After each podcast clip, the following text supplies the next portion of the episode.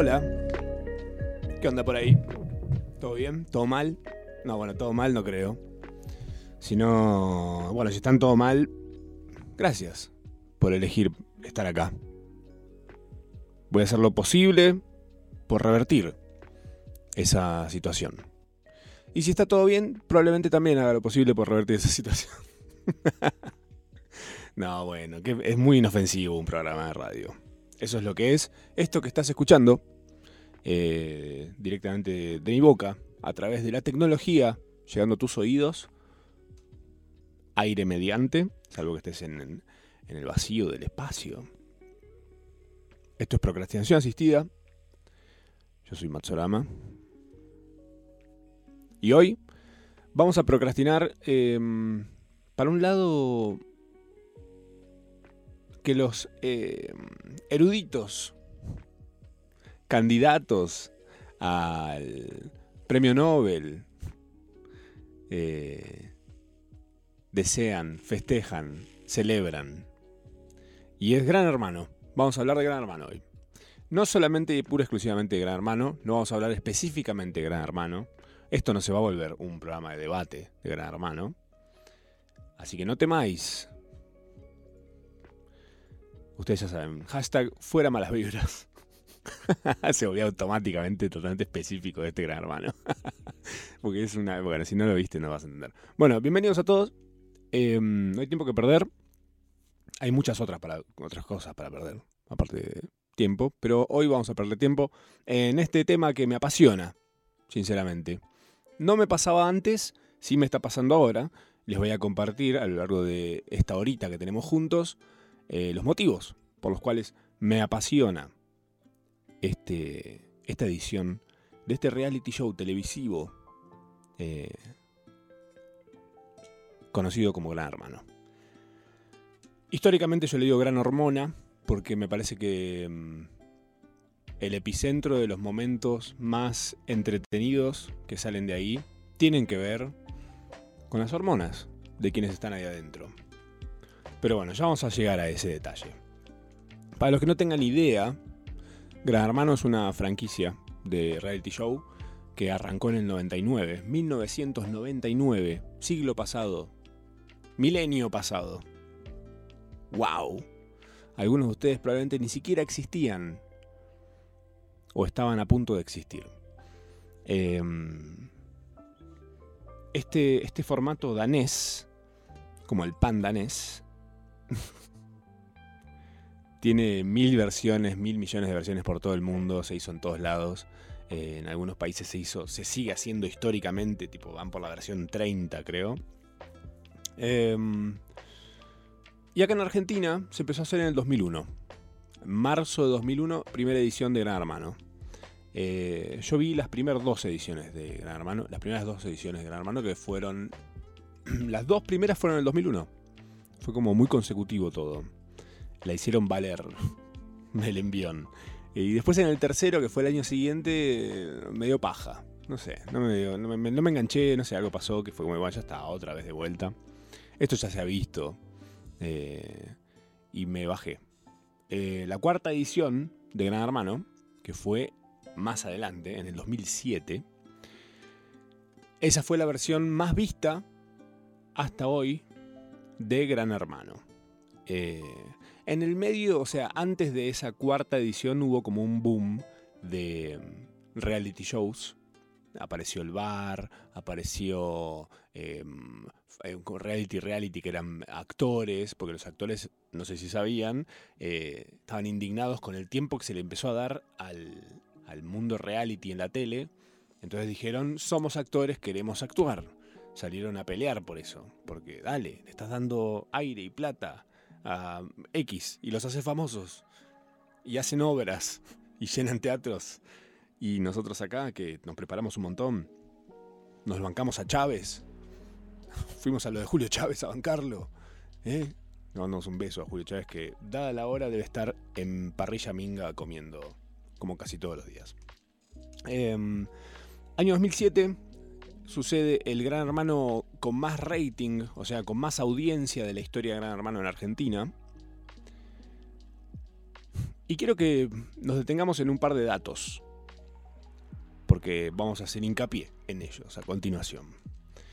Cuando terminó Gran Hermano 4, que es este del que estamos hablando, un mes después salió el primer iPhone. Contexto, les estoy dando, un contexto tecnológico tal vez. Facebook y Twitter recién estaban teniendo un añito de vida. O sea, un año. Faltaban tres años para Twitter, cuatro para lo que iría a ser Twitch. Em, y todo esto sin contar el tiempo que les llevó a esas plataformas ser lo que son hoy. O sea, estaban muy chiquitas. Entonces podríamos decir que tal vez ese gran, gran hermano no vivió la intensidad de tráfico en redes sociales que hay hoy. 2022, 15 años después. Eh, esta, edición, de hecho, la edición 2022 de Gran Hermano, décima del país, em, arrancó directamente en Internet. El casting empezó en Internet. Vos para anotarte, en vez de mandar un video por privado en una plataforma y no sé qué, abrieron el juego a que esto se vuelva justamente carne de Internet. Eh, Ahí se, pueden encontrar, si buscan casting de Gran Hermano, les va, a aparecer un montón de. Una selección, una curación de personajes, dentro de los cuales uno de esos personajes pasó, rompió la barrera del sonido, nuestro eh, Top Gun Mavericks, y entró a la casa. Spoiler alert se fue primero, pero puede volver. Esa es una regla del juego. Bueno, más adelante. Em, para postularte tenías que mandar un, video, subir un video tuyo públicamente eh, y contando un poco de voz y no sé qué. Mucho personaje apareció ahí. Em, ahora, una... No una duda, un, conjunto de dudas, un combo de dudas. Eh, se siembra en quienes vemos este programa y decimos, che, ¿Cómo, eligen a esta gente? ¿Cuál, es el...? De hecho, incluso hay gente enojada con la elección de quienes están en la casa. Eh, pues dicen, ah, falta esto, falta aquello, faltan, faltan trolos, falta un gordo trolo, falta alguien con acné. ¿Por qué nadie tiene granitos en la espalda? Nadie. Nadie tiene granitos en la espalda. Bueno, algo normal, ¿o no? Alguien una de cada diez personas tiene que tener un par de granitos en la espalda. Inmaculadas las espaldas en arma, ¿no? Ya los vi tomando sol. Por ahí por eso también, no sé. Bueno. En esta edición podemos notar algo que en realidad es bastante transversal, así a simple vista, que es que hay una mayoría hegemónica y una minoría variopinta, por decirle de alguna forma. Eh, en este caso tenemos un viejo y un villero, como la minoría más extrema, que decís, ah, ok, estos son los diferentes. Los demás parecen más sacados de... parecen extras de un Baywatch. Después tenés un par más que están como un poquito más alejados de eso, pero hay un cupo hegemónico bastante pronunciado en la casa. Eh, yo fui a un casting de Gran Hermano, no a participar, les anticipo, ¿Qué tema participar? Querer participar de un gran hermano. ¿eh? Te cruzas con alguien que te dice, no, sabes que me encantaría, mis sueños, mis sueños entrar a gran hermano. wow. Da, bueno, perfecto. Eh, ¿Pido la cuenta? Yo creo que mi reacción sería parecida a eso. Bueno, no, cuestión que fui a un cast, ¿no? Porque eh, estuve a punto de trabajar en un gran hermano pero ahora les cuento. Eh, fue este casting al que, asistí fue en una instancia avanzada de casting, o sea, ya era una curación del total de gente que había participando para entrar a la casa. Es increíble, increíble la cantidad de perfiles que se presentan a este casting. Lo que me sorprendió es que ya habían pasado un filtro. Entonces esto que vi era una selección y no lo parecía. Porque te encontrabas con gente que estaba muy en un, en un cassette, en una, en un personaje, en una postura. Tenía como un estandarte ya de quién iba a nacer en la casa. Eh, y se repetía mucho el, eh, yo tengo muy claro que vengo a jugar, ¿eh? Después tenía gente que decía, tengo la estrategia toda pensada, la tengo, tengo clarísimo. Sé, sé que voy a hacer cada segundo dentro de esa casa hasta que me vaya con el premio en la, en la mochila. Mira, bueno, joya. Eh, vengo a calentarlos a todos también. Nos falta alguien que está como muy. anda muy sexual. Eh, tal, vengo a pelearme. Soy muy frontal. No, yo soy muy del sincericidio. Yo prefiero ser así, voy de frente. Eh, como esas cosas, no sé. Vengo a ganar por lo que soy. perfiles que están como muy de. Parecen más que personas una colección de juguetes que vienen los huevos Kinder, ¿viste? muy simples y pintados por niños en algún lugar de Asia. por ejemplo, para, para, que, para ir a un ejemplo específico de este gran hermano actual, hay una chica que se llama Martina, que en su presentación, la presentación que graban antes de, de que entren a la casa, o sea, la que muestran en el primer programa de Gran Hermano, es un resumen de lo que ya habían dicho en, sus presentaciones. Martina dice expresamente que la gente bisexual le parece eh, rara, como que no entiende, como que le parece medio un asquito, eh, como que se tienen que hacer ver. Esto fue como seleccionar. Esta parte va a ser dentro de los pocos datos que vamos a dar tuyos antes de que entres, va a ser uno de esos datos. Em,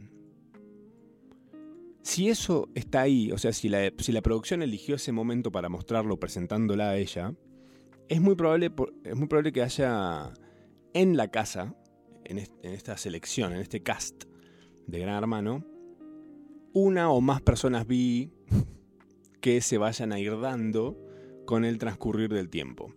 Y es probable también que en la selección hayan encontrado personas bi que tal vez no estén eh, muy blanqueadas, o sea, no estén. No lo, cuenten de buenas a primeras, o no sean evidentemente bi, no sé, con la banderita de. hay una bandera de colores, no sé, no sé qué colores son, bi. Em, y tal vez gente que también fue seleccionada con cosas que pueden llegar a caerle bien a esta chica de buenas a primeras.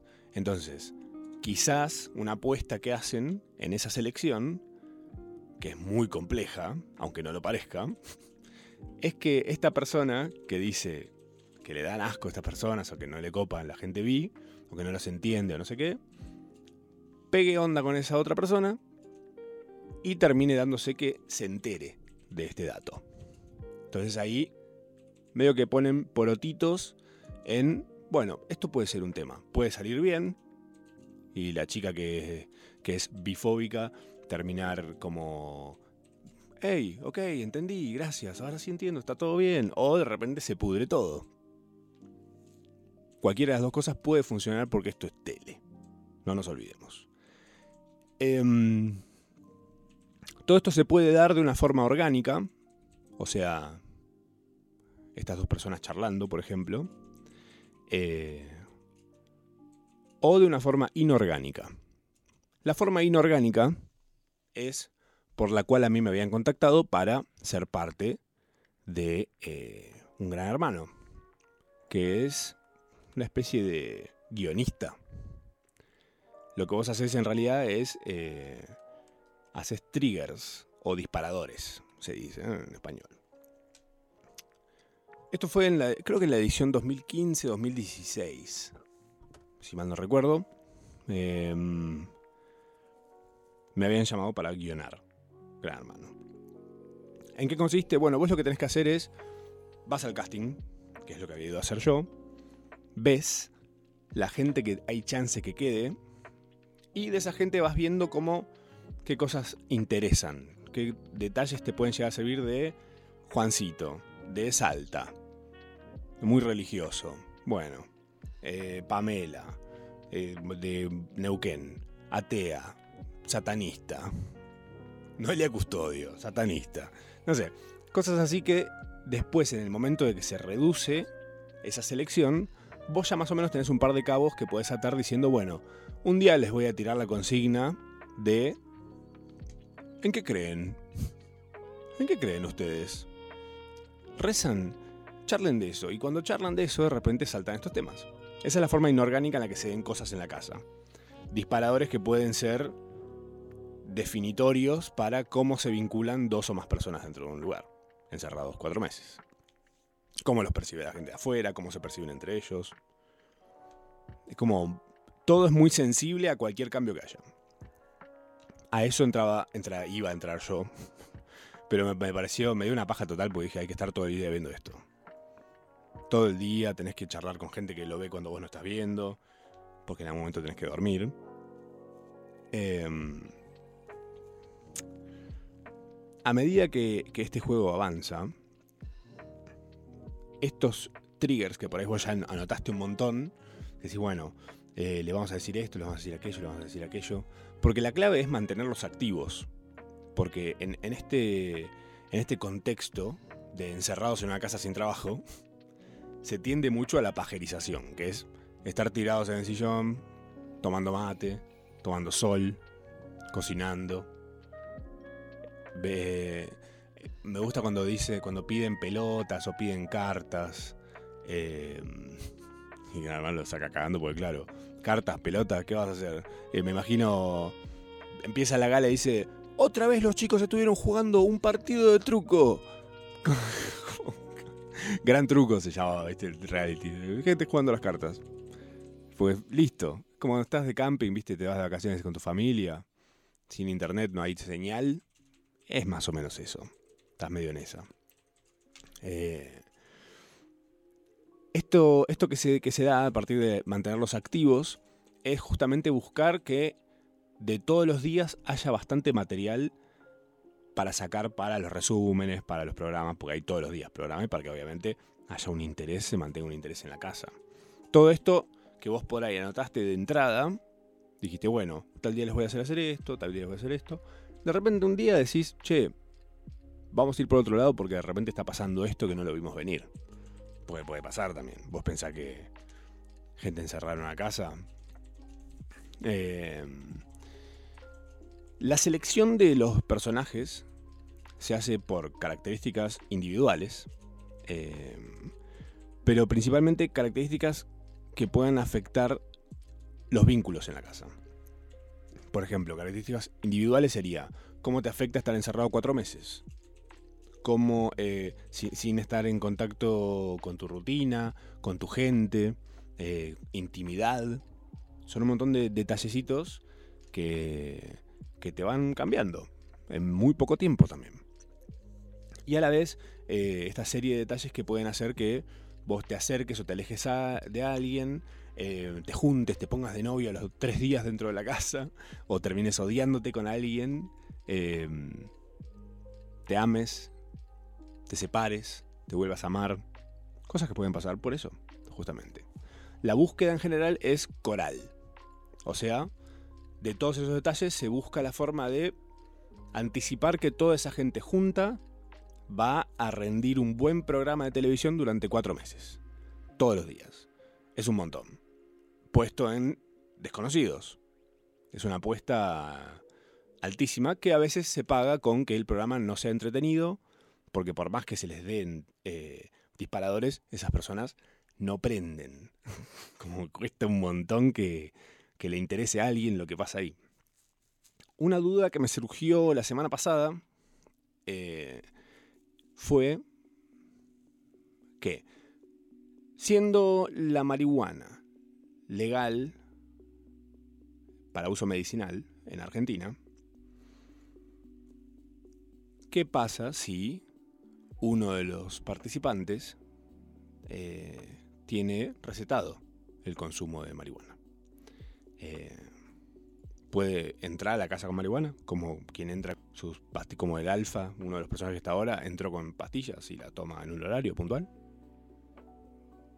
Bueno, la realidad es que podría, podría pasar, pero eh, el filtro que se hace en el casting va más allá de los filtros obvios de, de quienes entran en la casa. O sea, probablemente te pregunten esto. Y lo más probable es que no, eh, no, no, te hagan pasar. Si vos tenés el reprocan y toda la cosa. Y andás tipo de decir, pero yo quiero entrar con medio kilo de marihuana por las dudas. ¿No puedo plantar acá en la casa? ¿No se puede plantar? ¿No hay un pasto, un pastito ahí? Un rinconcito, una huerta, había una vaca, viejo, no se puede, ¿eh? Bueno, antes de entrar a la casa lo que te hacen es evaluaciones psicológicas, aunque no lo parezca, pero sí, está bien. Eh, pruebas de coeficiente intelectual, o sea, se sabe realmente, ellos saben si alguien es más estúpido que otros dentro de la casa. Aunque para mí la, estupidez es va por otro canal que la inteligencia, no es lo mismo. La inteligencia es otra cosa, la estupidez es otra cosa. Eh, y ahí te hacen chequeos médicos, incluyendo de eh, infecciones de tipo sexual. Por las dudas.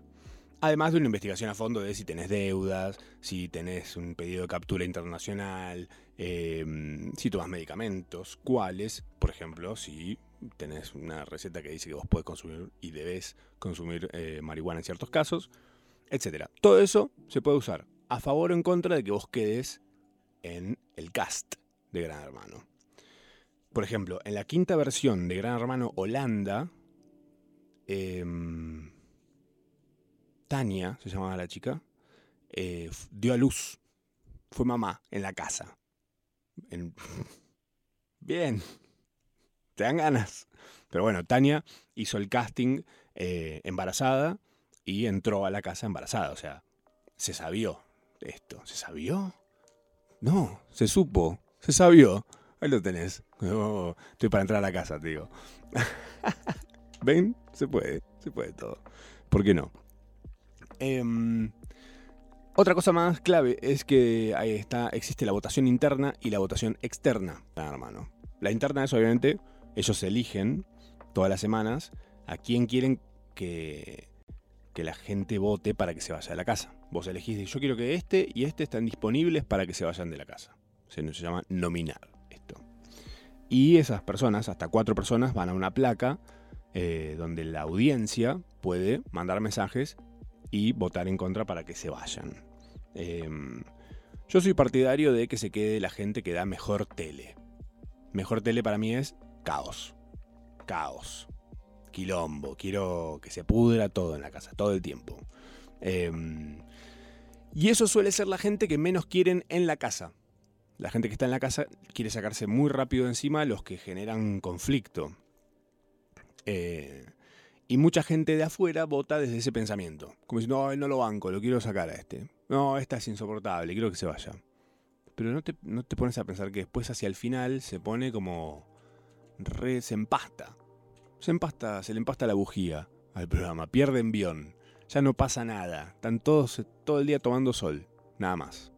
Ya no saben de qué hablar. Ya hablaron de todas las poses que les gusta hacer le hablaron de todas las cosas más raras que les pasó teniendo sexo, hablaron de em, a qué edad debutaron, bueno, toda casi como un Luzu TV, pero adentro de una casa.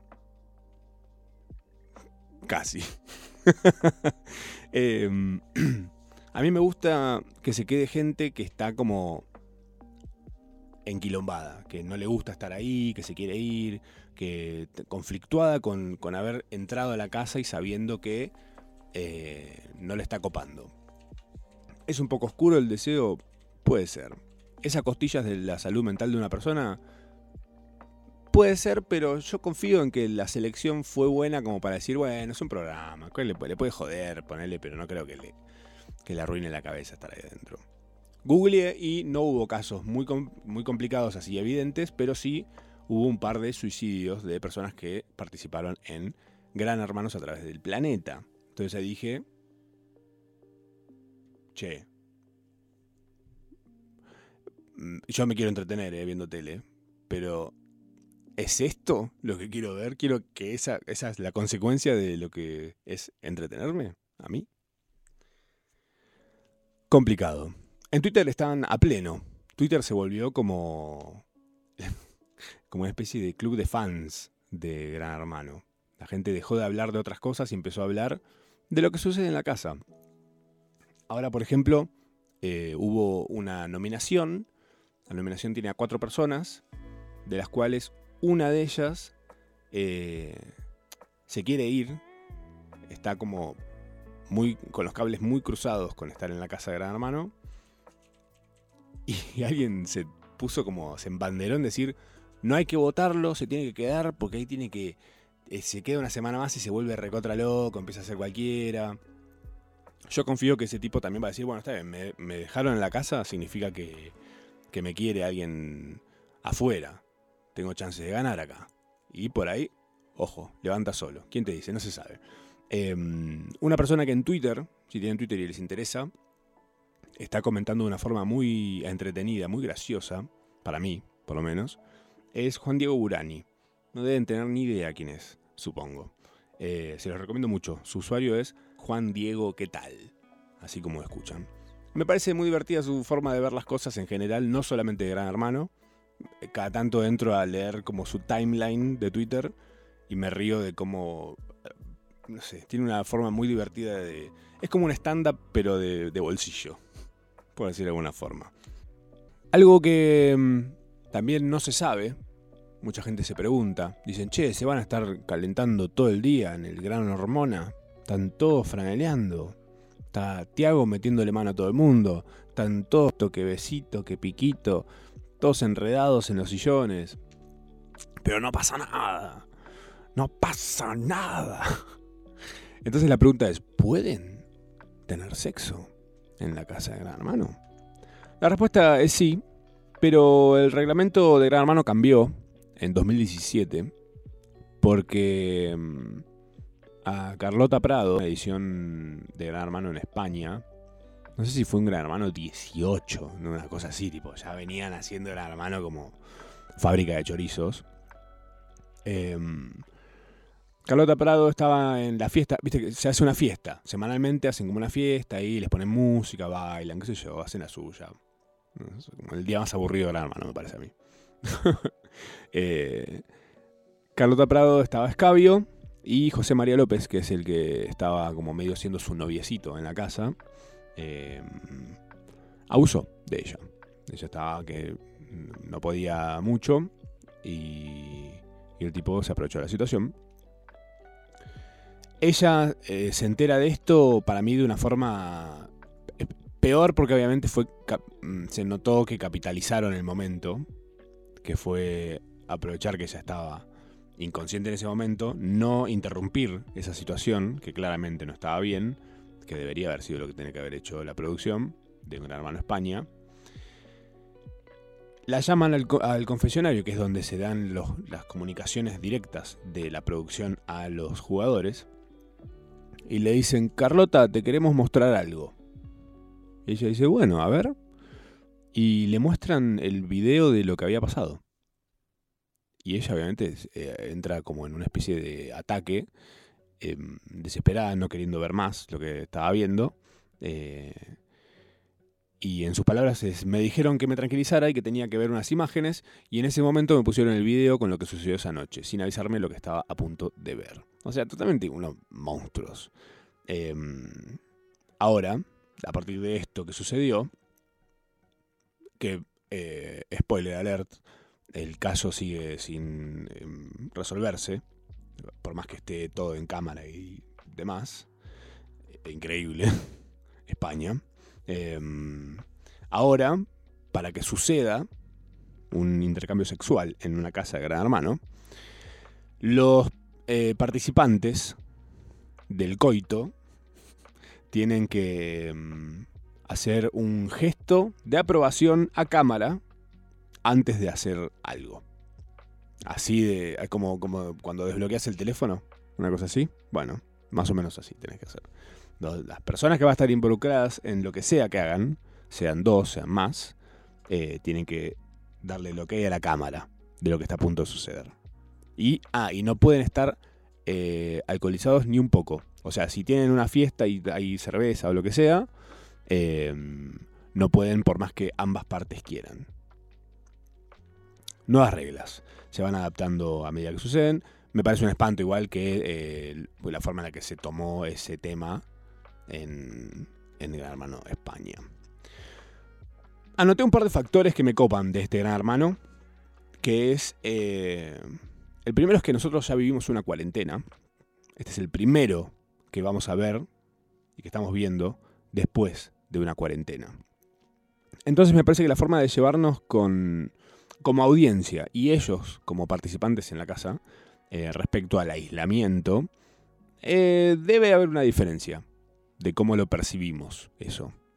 Porque me vas a decir que no te toca un poco el, el ahí en Vietnam de "Ah, no el encierro. Bueno, estamos en una época en la que nuestra relación con los celulares y con internet eh, está aceleradísima con las plataformas, tipo, ya es esto que decíamos el otro día acá en Procrastinación, de que la pregunta es, ¿qué estás viendo? No cómo andás. ¿Qué andas viendo? ¿Qué, qué estuviste viendo últimamente? No sé, estuve viendo un médico. Porque me duele algo acá. No, pero en la tele te estoy diciendo. Bueno, ah, ok. Em, y de repente pasar a no tener ninguno de todos esos estímulos, eh, algo te debe afectar. Algo digo, lo digo, algo lo digo como siendo generoso con el hecho de cuánto puede afectarte. Esto es como eh, sin, sin televisión y sin cerveza, es Homero, The Shining, El Resplandor. Tengo entendido que además estuvieron aislados dos semanas antes eh, de entrar a la casa, por separado. O sea, aislados del mundo exterior, pero incluso aislados entre ellos. No, no se habían visto. Se vieron cuando entraron a la casa. Eh, este programa va a durar cuatro meses. O sea, cuatro meses va a durar las personas que lleguen a la final. Algunos van a durar un par de semanas. Eh, pero los que lleguen a la final, uff, que, que aguante. Bueno, antes la gente se jubilaba en un solo trabajo. Ahora, no sé, aguantás cuánto, dos años en un trabajo y tipo, no aguantás más. No te aguantás ni vos mismo. Eh, un dato que no es, no es poca cosa es que durante el aislamiento de esta casa va a suceder el Mundial de Qatar. Eh, ellos van a poder ver los partidos eh, siempre y cuando superen pruebas que parece que van a ser como especiales. Y siento que lo de especiales tiene que ver con, tiene que medir mucho rating porque va a estar el Mundial dando vueltas. y la atención de todo el mundo va a pasar un poco para otro lado. Porque además hay que laburar y vivir una vida. No todo es ver Hermano y el Mundial. Algo que quiero destacar aparte es Santiago del Moro. Santiago del Moro como conductor lo banco un montón. Lo banqué siempre, ¿eh? pero esta vez es... La progresión es perfecta, finísima. Santiago del Moro, que lo conocí siendo el conductor del countdown de Match Music. Match Music, Match Music era un canal de música. El countdown era un programa que conducía él, que era muy eh, desfachatado. Perdón mi francés, es que estuve viendo a Sónicos ayer y mi léxico se prolongó un montón. Como el que fue la, bar- bar- barbaridad que dije recién, me acuerdo qué palabra, bueno, ya está. Esa. Eh, Santi del Moro, en esta edición de Gran Hermano, siento que logró mezclar dos versiones de sí mismo que eran muy diferentes, que es el conductor del Countdown, full de fachatez, y el conductor de Masterchef, que era casi robótico. Eh, mezcló eso y me parece espectacular. Y pensando en esto digo, para, ¿qué edad tiene Santiago del Moro? Porque, ¿cuántos años tenía cuando hacía el countdown? Está igual, está un poquito más grande nada más. ¿Qué- ¿En qué planeta vive que el tiempo transcurre más lento? Eh, y obviamente lo busqué. Y tiene 44 años. 44 pirulos tiene Santiago del Moro. Bien esa piel. Una piel muy tersa. De bebé.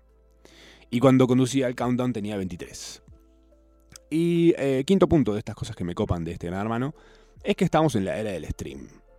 Em, además de las semigalas que se transmiten por Telefe, que es como una especie del canal principal de, Gran Hermano esta vez, em, tenés también una opción que es de verlo gratis em, 24 horas por eh, una aplicación. Antes de verlo gratis, o sea, antes de poder verlo eh, como se ve ahora, eh, en otras ediciones se podía ver, por ejemplo, había unos canales dedicados en DirecTV, donde vos tenías como una especie de multicámara, donde vos podías ver eh, una selección de cámaras de toda la casa. Ahora la selección es una sola, no tenés como variedad. Pero bueno, o antes también me acuerdo que había una página que se llamaba Terra. los, viejitos se acordarán, otras personas no deben tener ni idea de que estoy hablando. Pero fue un sitio que era como potencia en su momento.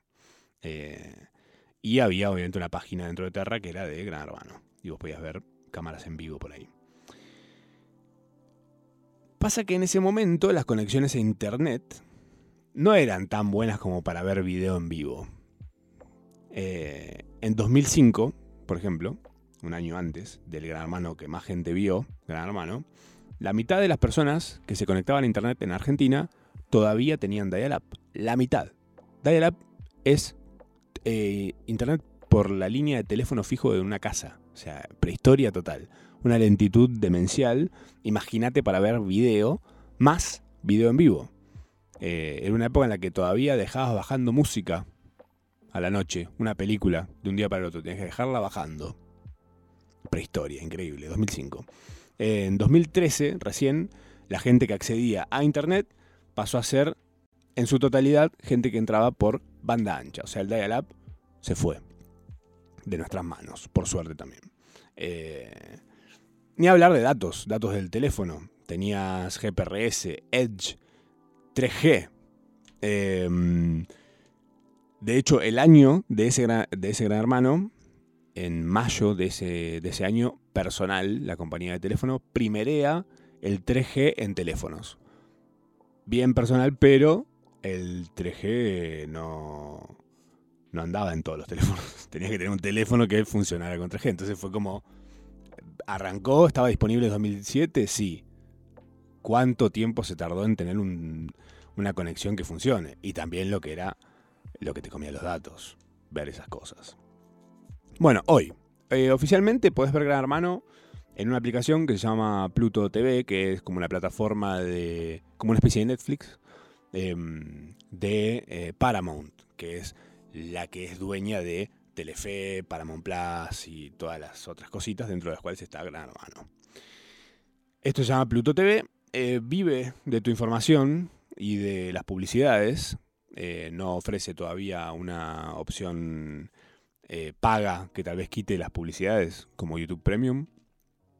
Em, aunque yo creo que las publicidades y los cortes los están usando hoy por hoy como em, parches para tapar momentos de la transmisión en vivo de las 24 horas de la casa en vivo, comillas, porque cuando está a punto de pasar algo interesante, como muy interesante, una pelea por ejemplo, empiezan a discutir un par, pa, placa de gran hermano, publicidades.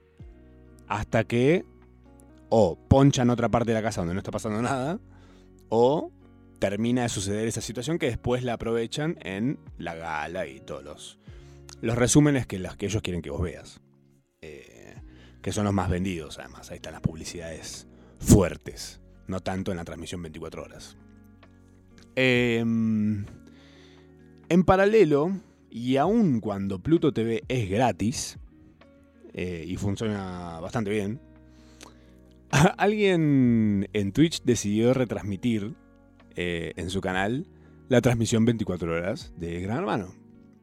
Eh, pero en lugar de las publicidades, aparece un Yoshi, que es un personaje de Super Mario, es el dinosaurito, chiquitito, bailando una canción brasileña, que es algo que yo me había cruzado un par de veces en, TikTok, y es como, ah, ok, y le pasas por arriba, pero de repente en esta ubicación en, la que te lo cruzas, a la cuarta, quinta, ah, aparecen un montón las publicidades en, Pluto TV.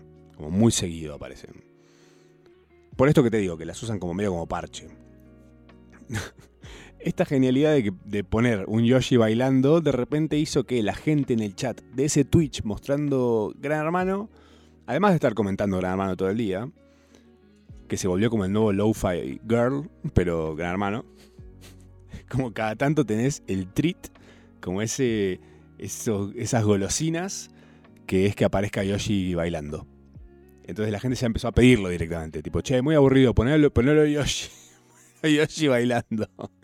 Y es espectacular que haya pasado eso. Se volvió icónico en nada. Gran Hermano lleva ni dos semanas lleva al aire. Eh, y supongo que Yoshi TV no haber arrancado apenas arrancó Gran Hermano, pero de repente en muy pocos días eh, se volvió ícono de la Argentina. Por supuesto que sí. Eh, eh, obviamente esto es algo que claramente no le debe haber agradado mucho a la gente de, de Paramount, Pluto TV, Gran Hermano, etc. Por lo tanto, este canal empezó a desaparecer, vos la buscabas y no aparecían las búsquedas al principio y ya después tenías que entrar directamente con el link al, canal de Twitch y después ya no podía estar directamente. Apareció otro, o sea, esta persona hizo otro, otro canal de Yoshi TV para seguir transmitiendo. Eh, y bueno, y vuelve a desaparecer y sigue pasando eso que es algo bastante típico cuando algo va por izquierda en, en sitios que son bastante de ir por derecha. Más con estos conglomerados gigantescos detrás que apostaron a. De haber dicho, ah, mira la cantidad de gente que está yendo para Pluto TV. Y de repente toda la Argentina dijo, pará, vamos con Yoshi, vamos con el Yoshi. y estamos todos en ese embanderadísimos. Em, para mí, esto es una lectura terrible de la oportunidad que significa Yoshi TV. Lo digo totalmente en serio esto. ¿eh? Eh, entiendo que lo vengan todo planificando hace un montón y que esté todo eh, cuidadosamente pensado en cómo lo van a vender y explotar y hacer que todo esto genere una guita. Y que tal vez Yoshi TV les juegue con el crecimiento que viene teniendo un poco en contra. Pero Santiago del Moro se refiere al público, a la audiencia de Gran Hermano, como el supremo. Porque somos los que al fin y al cabo decidimos si le damos vida o le quitamos la vida a este programa. Entonces, me parece que no leer a Yoshi TV como, como esa supremacía eh, es no entender el juego. Es no entender el juego. Que, lo pueden ganar, ¿eh? Pueden ganar. Si de repente eh, abrazan Yoshi TV de alguna forma. Lo entienden como parte de eso. Eh, siento además este gran hermano, el, gran hermano más internet ready que hubo hasta ahora, eh, por lo menos en Argentina. Este detalle me parece un pifie. Eh, un ejemplo, porque siempre la data nos acompaña en esto. Tenemos información, datos fehacientes, y estos datos son que desde que Yoshi TV desapareció, no se volvió a viralizar en Twitter ningún clip de Gran Hermano. Entonces empezó a... Está bien, hay cosas que entran en tendencia porque son temas de charla, pero es mucho más flojo cómo se está moviendo Gran Hermano en Twitter, que es donde está el caldo de Gran Hermano. Eh, bueno, todo esto hasta hoy, jueves 27 de octubre, a las 9 eh, menos 5 de la noche. Por ahora viene siendo así la cosa. Tal vez, quien te dice, eh, cambia, mejora. Paramount da un vuelco interesante respecto a esto y dice, che, para, el Supremo tiene razón. ¿Qué vamos a hacer? ¿Poner a Yoshi TV? ¿Hacer un arreglo ahí? ¿Hacer a Yoshi TV una especie de canal paralelo? ¿Oficializarlo? ¿Apadrinar como una especie de club de fans?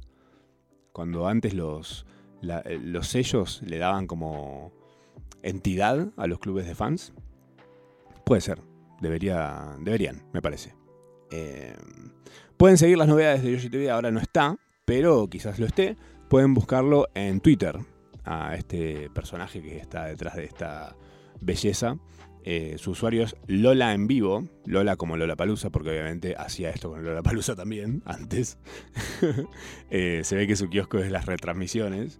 es un mantero de, de Twitch, podría decirse. Pero bueno, Yoshi TV, chicos. Ahí está, lo pueden ver por ahí. Tengo una pequeña, un pequeño pack de expansión para ustedes, si les copa Gran Hermano y están en esa. La primera es eh, que si querés ir a la tribuna de la gala, eh, es una boludez. Es una boludez, el horario es de 7 de la tarde a las 12 de la noche, es en Martínez, eh, provincia de Buenos Aires. Los requisitos son llenar un formulario, ser mayor de 18 años, tener dos dosis de la vacuna contra el COVID Em, y no puedes ir si estás embarazadita. Eh, te hice un resumencito chiquito del link porque era un bardo pasarlo, entonces bit bit.ly, L-Y, barra tribuna GH. Te metes ahí, te anotas y si te pinta, vas ahí a hinchar por quien quieras. Eh, dos cosas más. La siguiente es una ficción, son cinco episodios, es de 2008 eh, y se llama Dead Set. Cuando lo busquen por ahí les aparezca otra cosa que se llama igual que es mala, pero esta está buenísima. Está creada y escrita por Charlie, Bro Charlie Brooker, que es el de Black Mirror. Bien, hay, una, hay un buen dato. Esto es previo a Black Mirror. Pero el programa básicamente es un gran hermano. De hecho, fue grabado en una casa de gran hermano. Eh, semanas después de que terminó un gran hermano en esa casa. Eh, y los cinco episodios salieron en la misma semana en días consecutivos. Como si fueran eh, programas de, esa, de ese reality. y lo que sucede básicamente es que están las personas en la casa, lo más normal, y de repente afuera se desata un apocalipsis zombie. Y bueno. Eh, no, no, no, les voy a spoiler lo que pasa, pero está bueno. Es una buena miniserie entretenida y es un poco ver el origen de, de lo que fue eh, Black Mirror. Y por último, la última recomendación es The Mole, el topo, que es del 2001. Está en Netflix. Es un reality, esto me lo recomendó Carolo. Mil besos para ella. 12 eh, participantes hacen pruebas que tienen que ir superando para sumar plata a un pozo sin saber que uno de ellos está arreglado con la producción para boicotear todo. Todo el, mambo que arranca en ese, en ese reality respecto al, infiltrado es buenísimo porque, claro, las pruebas empiezan a fallar porque sí, no porque la persona está, toma parte para que fallen, entonces empiezan a paranoiquearse y todos desconfían de todos. Eh, y, el, lo que después sucede es cuando van teniendo galas, tienen que responder un cuestionario con preguntas eh, que describen eh, quién para ellos es el infiltrado y el que más respuestas incorrectas tiene se va. Y así se van yendo de a poco y el infiltrado sigue ahí dando vueltas, arregladísimo con la producción. Se llama The Mole, el topo, lo encuentran en Netflix. espero lo hayan pasado bien hoy, es como una especie de Among Us, sí, total, Iván. Es, por supuesto, el Among Us TV. Eh, ojo, eh, no lo diga muy fuerte que lo hacen acá. Eh, nos vemos la semana que viene. A las 8 de la noche, acá. les mando un abrazo. Muy fuerte. No, no tan fuerte porque hace mucho calor.